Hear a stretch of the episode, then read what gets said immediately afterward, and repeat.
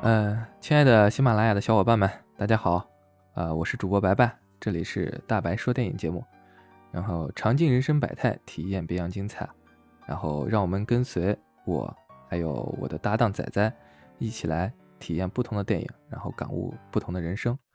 然后现在先给大家介绍一下我人美声甜的仔仔同学，是我的好搭档，然后后期我们也会在节目里长期合作，然后为大家带来不一样的精彩的电影分享和一些感悟。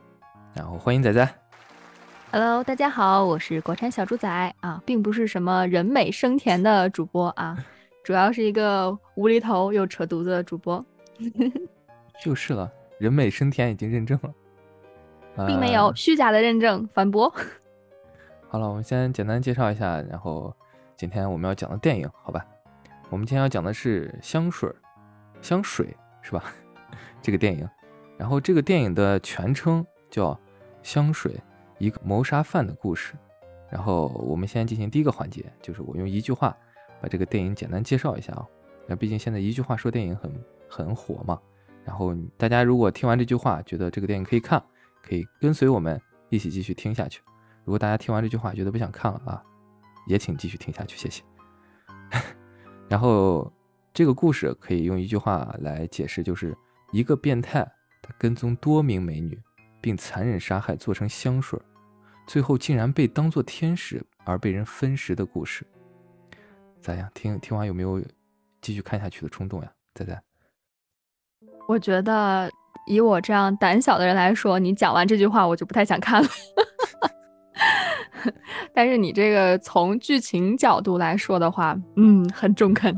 是不是已经把这这句话已经把这整部电影已经说完了？嗯，讲完了。那好，我今。这次节目到此结束啊！好，打卡下班，拜拜。好好，我只是简单一句话说一下啊。现在让我们仔仔，然后把他的故事剧情，然后简单的给大家详细的描述一下。到底是简单的还是详细的？那就看你怎么说了。嗯，其实就是一个出生在一个怎么说呢，鲨鱼台下面的男孩的故事。我觉得应该是这个样子的。嗯，鲨鱼从他出海里的鲨鱼吧，宰杀鱼的台子下面啊，不要杠我，哼啊！这个男孩生来就不带有任何的气味，但是他又能很灵敏的去感受人世间的所有味道，包括山，包括水、石头、花、鸟，甚至任何生物身上的味道，就是我们所不曾体会到的一切东西。最后就很偏执的想要去留下一些他想要留下的味道，最后走上杀人的这条路，去制成他梦想中的那一款香水，想留下他存在过的证明。我感觉就是这样。这部电影在我看来很奇特的地方就是它的对话非常少，但是画面非常的精彩，就是每一幕留下来的时候带给你的东西好像又光明又黑暗。但是看上去又有法国人的那种浪漫，你觉得呢？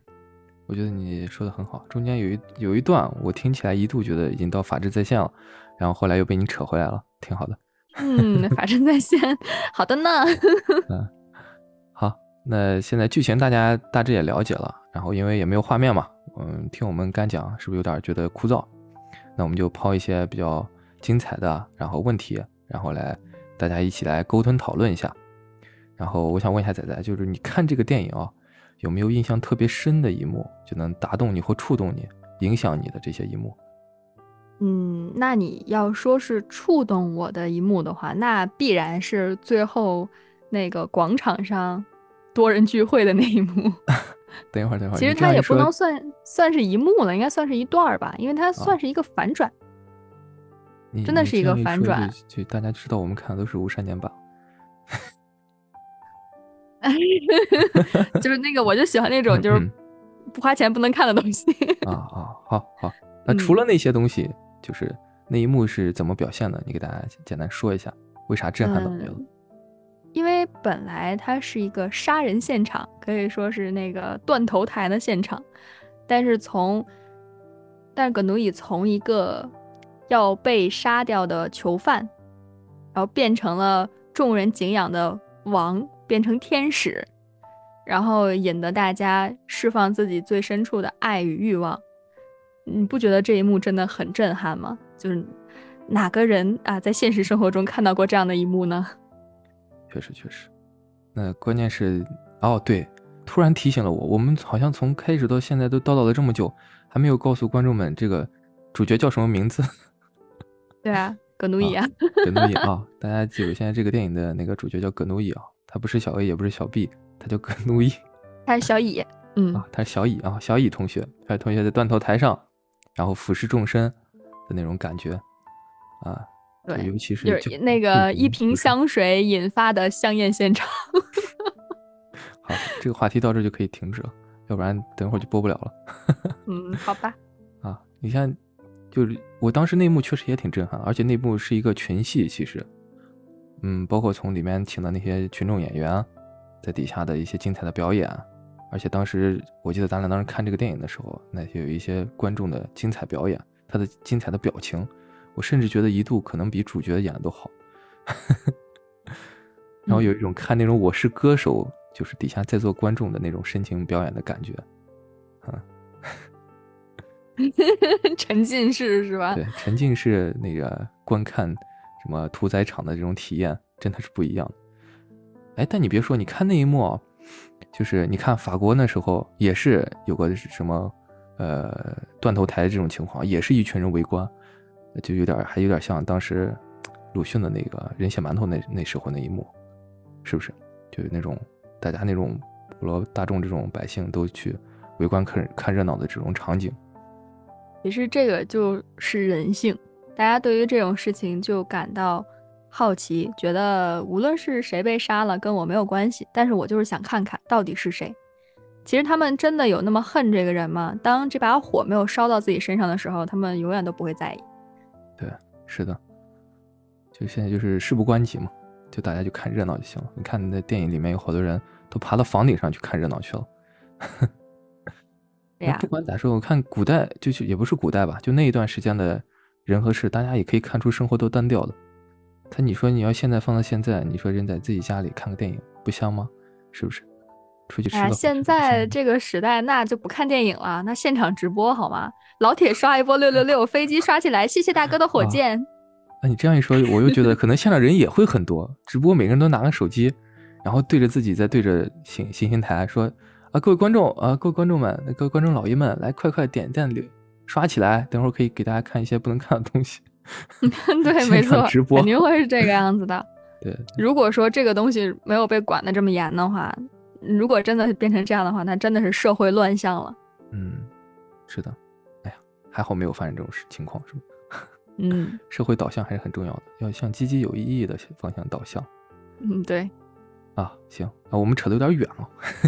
然后，呃。要说我来说，对这个电影啊比较深的一幕，就除了你刚说的那幕，我觉得开头和结尾都挺精彩的。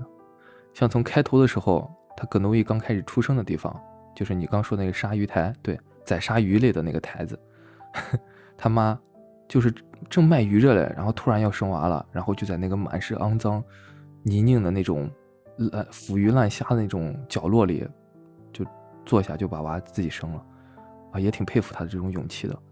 然后生完孩一脚踢开，对，葛诺伊就躺在那种死鱼烂虾、泥泞的这种烂路上，但是他真的，我觉得他自己就想要活下来，他这种命也真的挺硬的。然后就我觉得这个啊，我记得你当时还是边吃东西边看这一幕，我真的也挺佩服你的，但还能吃得下去。你礼貌吗？我吃得下，我看什么都吃得下，胃口挺好的。嗯，反正大家可以也尝试一下，边看东西边看。边吃东西边看这一幕，感受一下我们仔仔同学的快乐。然后就这一幕，反正 这幕，反正挺让人就震撼的。然后，呃，再就是结尾那一幕，就是他最后虽然可以说获得了一切吧，因为当时他不是已经攒齐了香水了吗？那个香水，当时那个配音也说了，他有这个香水，包括他那个存量，香水那个当时那一大瓶的存量，然后他可以征服整个世界，但是最后他却。呃，魂归魂，土归土，他回到自己出生的地方，然后把那个香水浇到自己头上，然后让那个那些就当时那边的村民吧，应该是，然后直接是把他分食了，我觉得也是比较让人震撼的，就是他能够放下这一切，但是最后又，嗯，被别人吃掉。你想被别人吃掉什么感觉？我都不敢想象。就是我觉得也也是让人挺震撼的，这种取舍，这种感觉。哦，对，还有你看，还有一幕，我突然想起来，你看他其实出生以后，他就被孤儿院的马车拉到孤儿院去了，他并不知道他出生的地方在哪，但是他最后能精准的找回来这个地方，啊，我觉得就是他这个从小的这种天赋也是真的是根深蒂固的，是吧？那肯定是，我觉得他从出生开始就是很重要的一点，就一直在拍他的鼻子，再去体现他这个强大的嗅觉。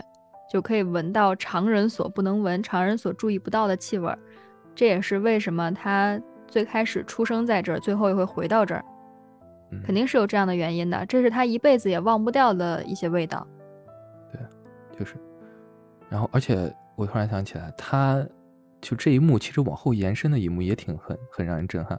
就他虽然在这广场上，就是卖这种，呃，贩卖这种东西的这个市场上。的正中间被人吃成残渣了，但是衣服没吃啊，衣服还停留在原地。但是就仅仅过了一段时间，然后大家可以在他的尸身上就来回踩踏，然后并且其中有一些比较可怜的小孩然后把他的衣服还能拾起来再穿，很高兴的样子。哎，这这我觉得也是真的很很让人震撼。就是不管你曾经多么辉煌，你死了以后就真的是所有东西都会被遗忘的。就只能说他来的时候真的是一无所有，他的身上没有味道，他没有爱，甚至说差一点点就要被埋在这些腐烂的东西里面，结束短短暂的一生。但最终呢，他活了也不算很久吧，但是啥也没带走，啥也没留下。对，所有人衣服都不是他的，衣服都是当时去探监的那个狱警的。对，是的，生不带来，死不带去的。对啊。行，我们第一个讨论问题结束了，我们再进行下一个问题啊。就这个电影啊，你觉得导演有没有想表达的更深层次的一些意义，或者是一些表现形式？那肯定是有啊。那要是没有的话，那你的一句话真的就把整部电影都讲完了。如果说没有那么深层的含义，其实他就可以运用大量的对话，因为语言可以在这种电影当中把所有他想表达的事情一股脑的全都表达出来。嗯，他没有必要让你去猜，没有必要通过这么多画面让你去研究，让你去深思，对吧？对对。那我觉得他更深层次的东西，其实就是表达他这一生好像都在追求什么，因为他好像什么都没有。他最强大的地方就是在于他的嗅觉，但是他自己是一个生来没有味道的人，所以他一直就在追求这些东西。对，那就是说明他其实也是在一个寻找自我的过程。他自己想要寻找的东西是他一直都没有的。寻找自我，也是在寻找他一直未曾得到的东西。嗯，那我们想一想，他一直都没有得到什么呢？嗯，那就是被母亲无情的抛弃，然后被孤儿院的院长当成货物去买卖，被工厂的老板当成一个随意打骂的畜生。被香水店的老板当成一个工具人，用于赚钱的这个工具人，对吧？获取利益的东西。在他要死的时候，并不是想着要如何救活他，如何好好对待他，而是怕丢了这个赚钱的家伙。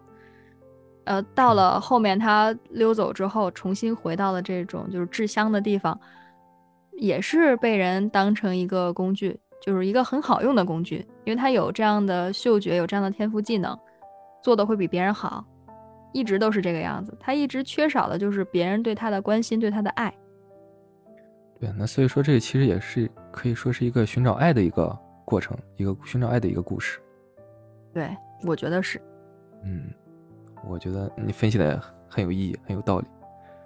然后我也，我觉得导演想要表达更深层次的意思啊，呃，也跟你想的也差不多。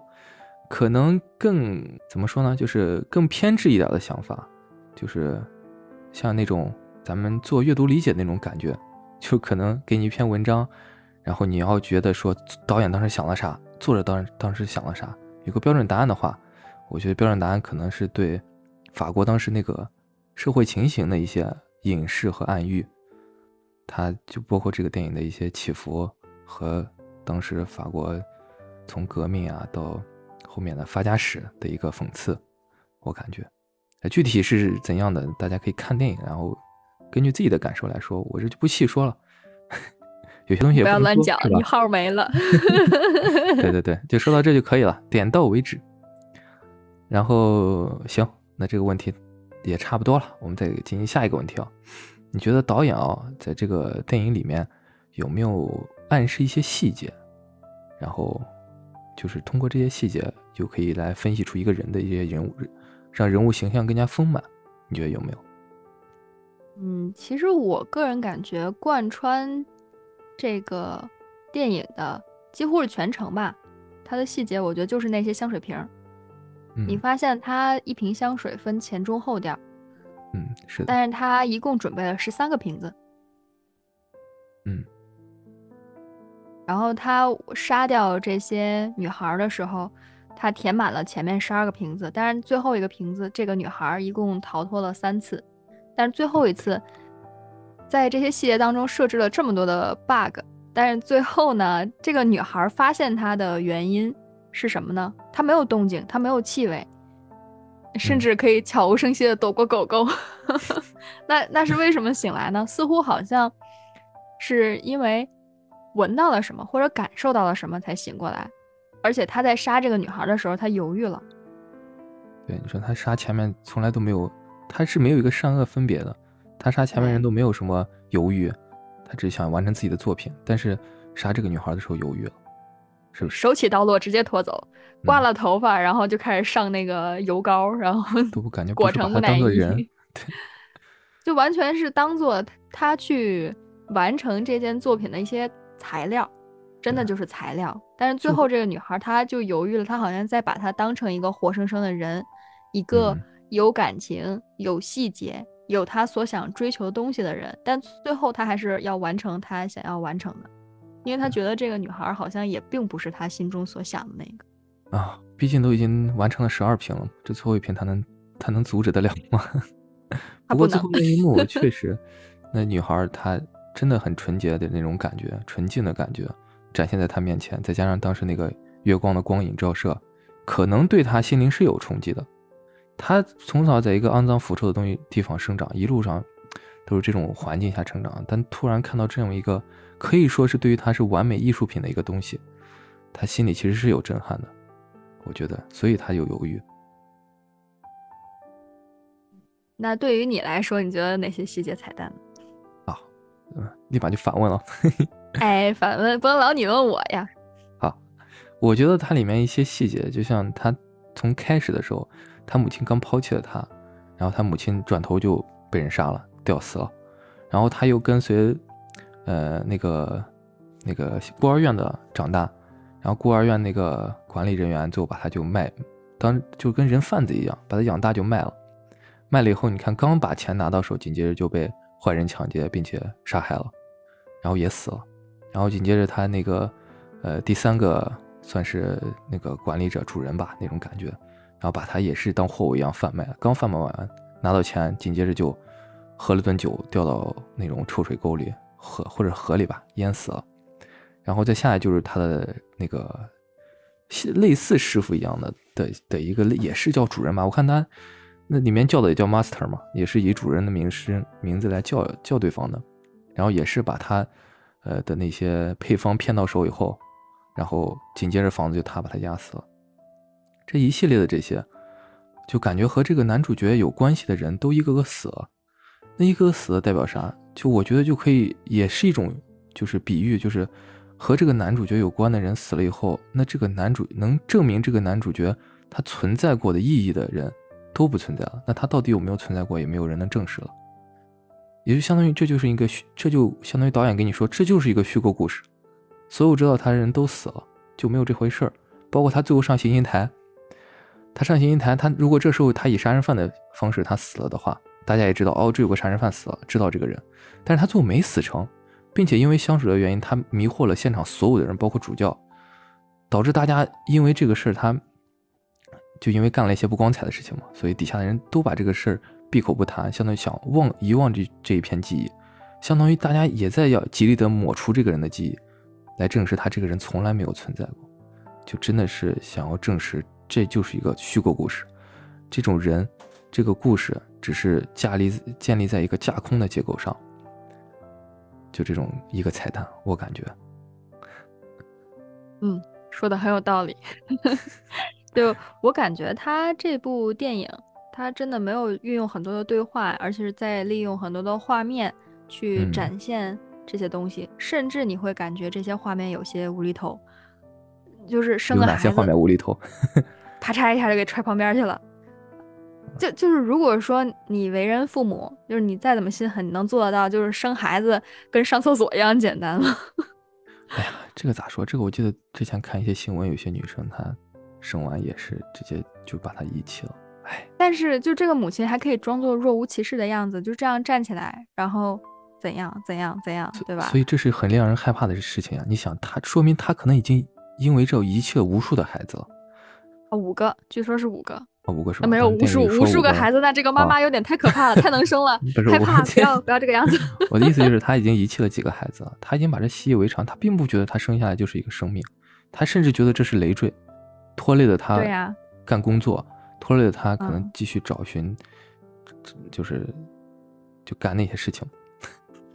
然然后你看，再巧合一点，就是这个房子倒塌，就是他的香水师傅这个房子，在他离开之后，就那么恰好的只有这一幢房子塌了，对对吧？你不觉得这个很无厘头吗？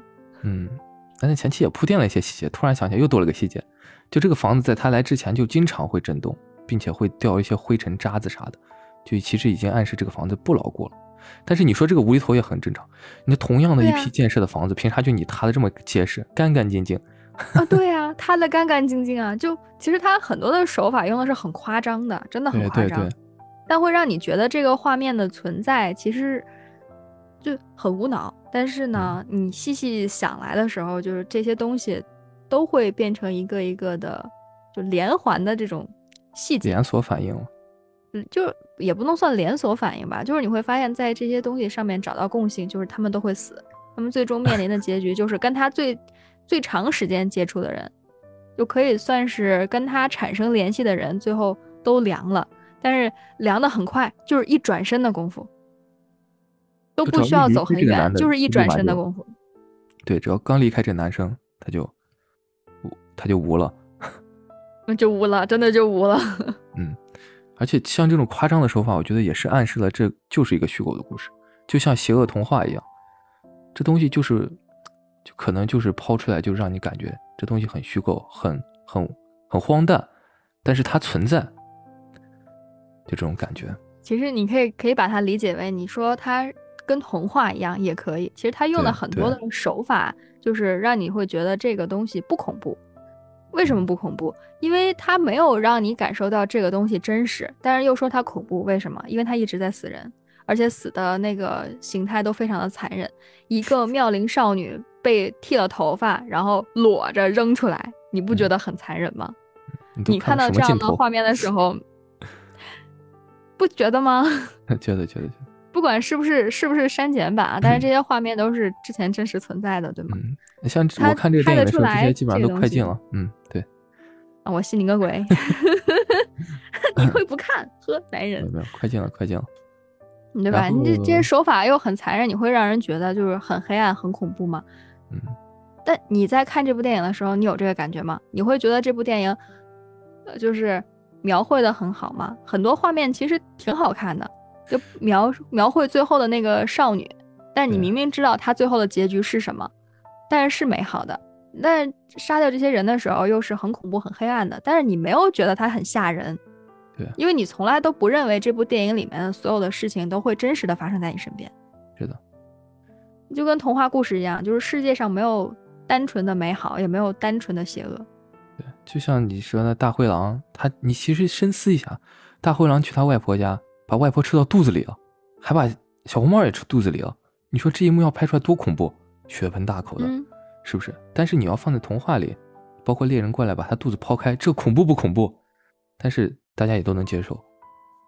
对啊，对啊，这个就是很多善的东西放在一起，你会觉得它即即使是恶的行为也会变得美好。但是当你把一些很美好的事情放在一些很黑暗的东西里面，那你也会觉得它变得很肮脏，有点悲凉。我觉得也不是肮脏，嗯。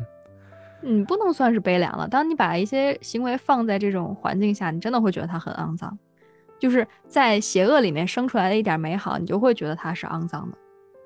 嗯，然后这就让我想起了当时看那个《悲惨世界》的感觉，其实和这还挺像的。《悲惨世界》的时候，当时那个女主角就是前期的女主角哈，然后她就是其实为了赡养她的女儿，她最后去呃就是出卖肉体的这些事情，并且被别人还把头发剃光。其实和这还挺像，这头发也被剃光了的那种。他虽然是善的事情，但是在周围全是恶的这种环境下体现出来，我觉得就真的挺挺有一种凄惨凄凉的感觉。嗯，每个人体会不一样吧，反正就是只能说，像这种东西拍出来之后，你不会跟他产生太多的共鸣，你只能是通过无数次的去回看，然后体会里面不一样的细节。因为他没有办法直接的告诉你这个人到底是善还是恶，嗯，当然也不敢有太多共鸣。你说看这个电影有太多共鸣，那多害怕，是不是？如果各位观众有很多共鸣的话，请拨打幺幺零，那个举报一下身边的小伙伴啊，那个 杀人不好。然后，那这个问题我觉得咱讨论的也挺深了，然后咱再继续进行下一个问题吧。然后你觉得你看完这电影，觉得他这个男的代表的就是纯粹的恶吗？嗯，我觉得这个东西，他没有办法说是善还是恶，真的没有办法说，因为他不知道他自己是善还是恶。你说他干的事情吧，恶贯满盈，但是你觉得他知道吗？他不知道，因为他可以面无表情的去杀掉一个人，就是他没有接受过这种教育，因为他不知道什么是爱，什么是。人与人之间的感情，嗯，他追求的东西就是他把这些人当做一些材料、一些工具，他没有这个感觉，所以你不能说他代表的是恶，你只能说他是自己，他这个人就是一个悲剧。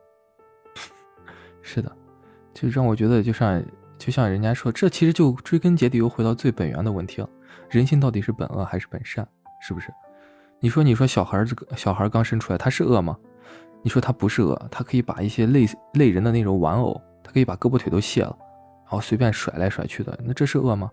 我觉得这不是，他这是，他现在对善恶是没有任何认知的，所以说我觉得后期的环境和文化真的是对人的成长是很有很重要的。世间本没有善恶，就只有人类定义了善恶以后才存在的善恶。对，真的是人类并没有善恶。所谓的善和恶都是后天的环境去引导你的，它会引导你觉得这个方向是对的，但是它不会告诉你这个方向是善还是恶，只能说，如果说你你一个刚刚出生的孩子，你生活在一个恶人堆里面，那你就会觉得杀人、打架、放火这些事儿都没有什么，这些事儿就是我存活下去的手段罢了，只是活着而已。但是如果你生活在一个就充满爱、充满善意的世界里面，你会觉得救死扶伤，啊，你会觉得去帮助他人、伸出援手，这个就是你该干的事儿，这是理所应当。当你看到一个人烧杀抢掠的时候，你会去指责他，你这样做是不对的。但是你会在内心的感觉就是你去评判他，他是一个恶人吗？其实你自己不知道恶是什么，你只能知道他不对。对，是的，嗯，就看。因为相应定义了相应的标准，才定义他的善恶。嗯，但是他出于剥夺别人生命这件事情，其实也是你说你善和恶最根本的分别，就是你有没有影响到别人。你可以在自己身上干任何事情，你也是恶，但是你不会影响到其他人。但是你因为你的原因导致其他人的一些自主权受到变化、受到影响，我觉得这就是一件恶，是对别人有过分的事情。啊，不知道你看没看过这个犯罪心理学，就是在分析一些大案要案，就是一个人为什么可以杀几十个人，就还能像一个普通人一样这么活着跟人相处。嗯，就不是说他知不知道这件事儿，其实他一开始做的时候觉得这件事儿，呃，他心里过不去，但是这种事情带给他的这种刺激、这种快感，已经让他沉浸在里面无法自拔了，所以他会一直做这件事儿，以此来达到他内心的一个愉悦。满足感。但是，嗯，这种满足感，他为什么会有这样的心态呢？就是他的生长环境带给他的可能是压抑，可能是自卑这样的心态。但是当他发现他能够凌驾于这些弱小的人之上的时候，他的这种感觉就会在那一瞬间消失，所以他会沉迷在这个世界里面。是的，所以说，人终其一生就是在追求他所得不到的东西，你可能是这种满足感、这种成就感，也可能是金钱，可能是权利，可能是爱，可能是他所没有的任何东西。对，就是需求。就人类的欲望永远是没有极限的，他做出来任何的事情都是因为他的欲望。对，是的。你包括这个电影，其实也是可以这样说的，他也是嗯因为他自身是没有味道的，它也是有这个需求的，他也是有这个想法的，所以他在不停的追求味道，在这一路上一直在不停的找寻。他想创造出来可以让别人记住，可以让所有人喜欢，所有人能够印象深刻的味道。对没错。啊，好的，我们嗯都说了这么多了，那这个电影的好处我们也说了这么多了，包括细节啊啥的。那你觉得这个电影里面有没有什么你想吐槽的？到了我们吐槽的环有节，嗨起来！那太多了。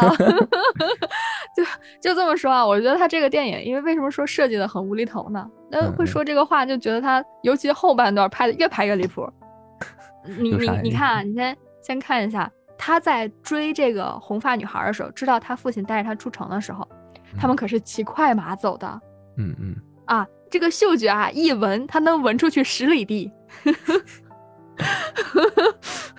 然后他不行，居然能追得上他们骑快马，这就很离谱了。而且关键没有隔多长时间啊，嗯，对吧所以说这个男的除了他鼻子里面，他脚力也惊人呀，你没有发现？脚力也惊人啊！而且 而且他当时出城的时候就背了一个扁扁的斜挎包，嗯嗯，它里面装了那几瓶香水，那他那个锅从哪掏出来的？他那堆缸子从哪掏出来的？还有就是他翻墙进，不是翻窗进那个屋子的时候，就那个嗯夫妻俩那个民宿的时候，嗯，那条狗为什么没有醒？它是没有味道，它又不是死的。我 I can't understand，我不理解。跟我说我在演戏，不要理我，我很沉静，沉浸式演戏。对，啊，而且更不理解的细节就是，他父亲这么紧张在意这个姑娘，为什么会把钥匙放在桌子上？啊，这一点简直是让我看的时候拼命的想要痛骂这位父亲。对，钥匙放在桌子上，有种把他女儿双手奉献出去的感觉。哦，他，你说他锁门的意义何在？哎，对，哎，早上起来还特别气定神闲的，哎，系扣子，系扣子，系扣子，系嗯扣子，系扣子，还穿那么复杂。早上嗯起来第一件事儿不是应该先冲到房间里看看他闺女吗？啊，还系扣子，系扣子，系扣子。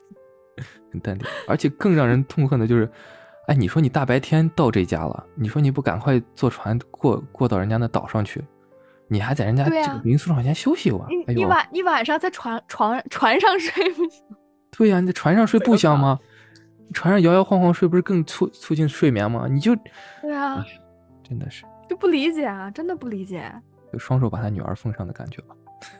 是啊，就虽然这部电影的各种画面，就是你拍上去，其实整整部电影都很黑暗，真的看上去这个画面挺压抑的，灯光师没钱系列。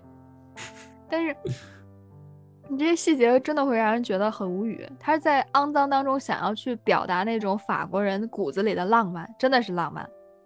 就描绘的那些少女，就是最纯洁的肉体，然后被扔在了各种各样的地方。哦对，吧？就描绘的那些少女的美好，他才会想收集这样的香味儿，对吗？但是嗯这些嗯 bug 能不能修一修，导演？是的，是的，但是可能遗憾就是这些缺陷也会产生美吧，只能这么给他找补一下了。嗯，对这也就是你刚才前期说的话嘛，用这种夸张的手法，就很明显的这种 bug，就证明这是一个假的，这是一个童话，让你不要在意处。处告诉我们，它都不属于真实的世界啊，最对最好也不要真实。这个真实，说实话，那那个犯罪心理学可能能出第三期了。嗯，这样说，但是人家说就是电影能表现的东西都是现实的十分之一，可能当时那个时代的欧洲可能会更加乱，更加的嗯惨无人道。对，其实他们每一个人都有追求，或者是想活着，或者是想要得到金钱、得到权利，但是他追求的很简单，就像电影最后的话外音一样，至少他来过这个世界上做过一些事情，为了爱。是的，就点题了，为了爱，就说明其实导演也是认同他其实是一个在寻找爱的一个过程。然后我觉得就是。就包括他后面那块儿，他最后为啥能舍弃自己的性命那块儿，我觉得也是因为他其实是发现了爱，感受到了爱，就感受他在那个刑场上不是受众人膜拜的时候，但是他回忆想起来的是他第一次杀害那个女孩，他还流下了一滴泪水。为什么他会这样？就是你你要再去看一个细节，就是那个女孩是唯一一个对他伸出手的人。对，对的就是他会发现，他研制出来这瓶香水之后，他得到了众人的尊敬，但是激发的是他们的爱和欲望，这些事情跟他无关，和他都无关。对，就是他做了这么多的事情，最后发现，对他伸出手的那个人早已经离他远去了。真正关心他，真正算是给予他关心，并且有一点那个算同情，或者算是有真正感觉到他这是个人的这种感觉的人，已经不存在了。是啊，就包括其实这也有一个这部电影就是个悲剧嘛。对，有一个镜头，他不是最后回忆的时候，他穿越回那个时代，但是那个女孩已经看不到他了，是不是？也证明了他其实在寻找存在感，但他那个女孩也看不到他，相当于唯一对他有感觉、有感知的一个人都已经对他相当于熟视无睹了。那他相当于根本就没有理解过他到底有没有来过这个世界，他有没有存在过。就是他所追求的一切，最后都是一场空，那他就没有理由再活在这个世界上了。那不如从哪儿来到哪儿去，不带着任何东西来，不带着任何东西走。尘归尘，土归土。对吧？我还看那个啥，就是网上一些精彩的吐槽，我给你吐一下，好吧？吐吧。就是说这个男生不是他和他生命有关的这些人，也不是生命有关，就和他接触的这些人不是全都死了吗？然后底下就有人评论说：“嗯，这男的是真柯南附体啊！”我不知道大家有没有看过那个啥，那个名侦探柯南哦，就是反正柯南嘛，就人称是死神之子。对他存在的几百多集里面，每集就是起码有一两个人死去，或者是没有人死去，那也是隔不了两季也会有人死去。生命收割器哦，那咱准备结束。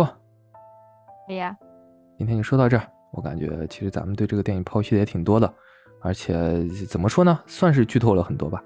但是其实里面像这个电影想表达的一些深层的含义，我觉得大家也可以去把这个电影观看一下。然后这个电影它是在也是豆瓣前二百五十部的电影之一。然后既然能被这么多人认可，它肯定有自己的可取之处，当然也有它的一些糟糠的问题。所以我希望咱们看电影也都是。取其精华，去其糟粕，不要因为电影的一些情节影响到我们的生活。然后，但是从电影里面呢又懂得一些故事，能够帮助到我们的生活，让我们生活的更好。这是我觉得我们看电影的一些收获。然后最后还是以我们特有的结束词来结束本次节目。然后我挑选了一首《楚辞》，和咱们这个电影其实也是比较贴切的。呃，仔仔知道不？楚辞渔父，楚辞渔父，他其实讲的就是屈原的一些故事啊。我给大家念一下：楚辞渔父，举世皆浊我独清，众人皆醉我独醒。然后渔父的一句回话是：世人皆浊，何不鼓其泥而扬其波？众人皆醉，何不补其糟而濯其离？具体意思大家可以自行下去搜索一下，我相信对大家的人生生活也是有一所帮助的。好了，本期节目到此为止，下面有请仔仔我们唱一首歌来结束本次的节目，鼓掌！去你们吧，走，爬，爷爷爬。好好好，本次节目结束了，然后希望各位观众老爷们，然后点赞，然后评论，然后也可以呃用各种各种各样的方式来跟我们互动，然后希望大家能喜欢本次的节目。然后后续有什么新的节目，我们也会及时更新的，希望大家喜欢，谢谢。